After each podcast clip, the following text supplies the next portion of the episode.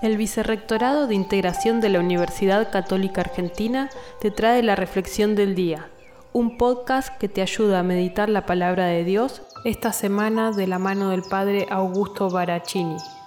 Amigos y amigas, hoy sábado 25 de septiembre de 2021, sábado de la vigésimo quinta semana del tiempo ordinario ciclo B, Rezamos con el Evangelio de San Lucas capítulo 9, versículos 43b al 45.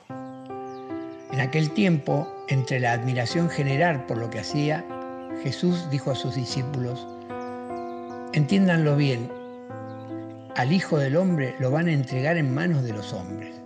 Pero ellos no entendían este lenguaje, les resultaba tan oscuro que no entendían el sentido y les daba miedo preguntarle sobre el asunto.